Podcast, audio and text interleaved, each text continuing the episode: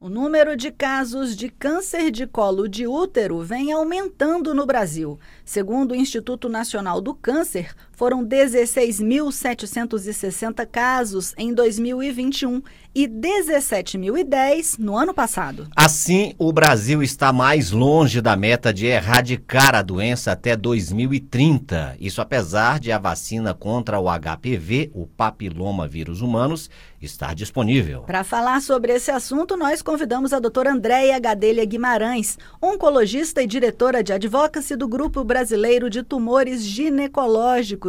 Bom dia, doutora Andréia, seja bem-vinda à Rádio Senado. Bom dia a todos, é um grande prazer estar aqui. Eu agradeço a oportunidade e estou aqui à disposição para a gente conversar com os ouvintes. Doutora Andréia, vamos começar explicando o que, que é essa doença, por que, que é tão importante falar dela? Bom, câncer de colo de útero é, é, uma, é, é um dos cânceres mais prevalentes nas mulheres brasileiras, tá? É, e é prevenível e curável. Prevenível e curável com medidas simples. Hoje nós temos disponível no Brasil uma das medidas mais importantes, é a vacina contra HPV, porque mais de 90% dos cânceres de colo de útero são relacionados ao HPV, que é o papiloma vírus humano, um vírus transmitido por via sexual. Existe a vacina, está disponível na rede pública de forma gratuita e deve ser realizada preferencialmente é, durante a infância, dos 9 aos 14 anos, tanto para meninos quanto para meninas. Outra forma de prevenção é o exame do Papa Nicolau, que, é, que deve ser feito anualmente.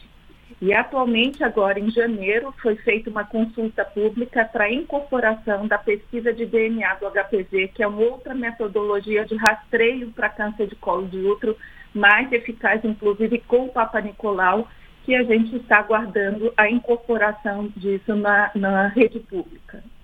Doutora André, a senhora falou agora há pouco que a vacina está aí disponível, inclusive na rede pública. E por que que mesmo com a vacina contra o HPV, o número de casos de câncer de colo de útero vem aumentando? Aqui nós poderíamos relacionar isso? Olha, existem é, vários fatores, né? Isso é um problema não só relacionado ao Brasil, mas vários lugares do mundo.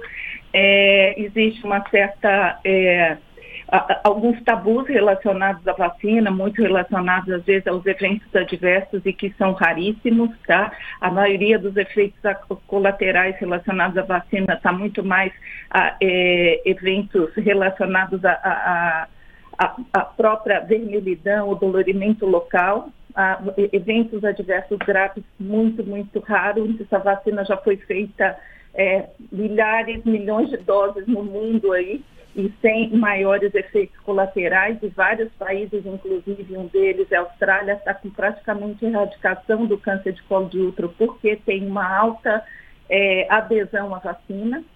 Outro fator, às vezes, tabu, como se a vacina fosse é, estimular a atividade sexual precoce, o que também é um, é um erro, tá? Isso já tem estudos mostrando que isso não é real e que a importância da vacina é justamente dela ser realizada preferencialmente antes do início da atividade sexual, que é onde a capacidade imunogênica, a capacidade de maior cobertura vacinal, a cobertura vacinal é maior. Ela pode ser realizada fora da faixa etária, é, não na rede pública, mas na rede privada, depois dos 14 anos, é, mas a eficácia maior da vacina é realmente é, entre 9 e 14 anos.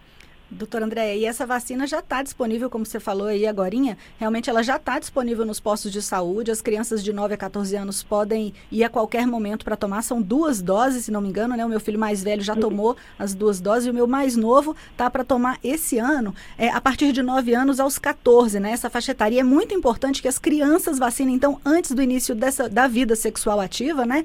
E as, as meninas, principalmente, os meninos também precisam, mas principalmente as meninas, né? Devem cuidar de tomar logo essa vacina, não é isso? Isso, ambos devem cuidar. É importante a gente lembrar que a vacina contra HPV, ela previne câncer. Não está relacionado só ao câncer de colo de útero. Tem pelo menos sete tipos de câncer relacionados ao HPV. A gente tem o colo de útero, vulva, vagina, é, câncer de pênis, câncer de ânus e câncer de orofaringe é, na região da, da, garganta aqui, que vem crescendo é, na maioria dos países. Então, é uma vacina que protege com câncer, uma vacina segura e com baixos efeitos colaterais. E além... Disponível na rede pública, nós estamos esse ano completando 10 anos da incorporação da vacina é, no Brasil.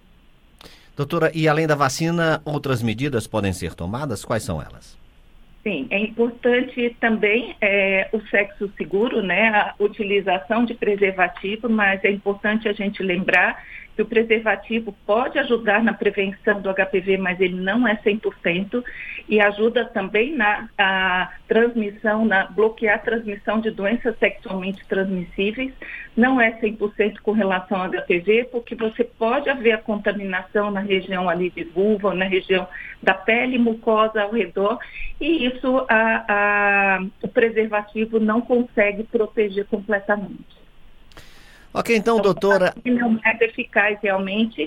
E, e as mulheres manter o exame de Papa Nicolau de rotina, uhum. porque a importância do exame é justamente pegar qualquer alteração, porque o HPV leva às alterações precursoras do câncer de colo. Até desenvolver o câncer de colo de útero, às vezes existe um tempo que pode demorar até 10 anos. Então, a importância do exame de rotina é justamente para detectar a lesão precoce, onde tem a maior chance de curabilidade.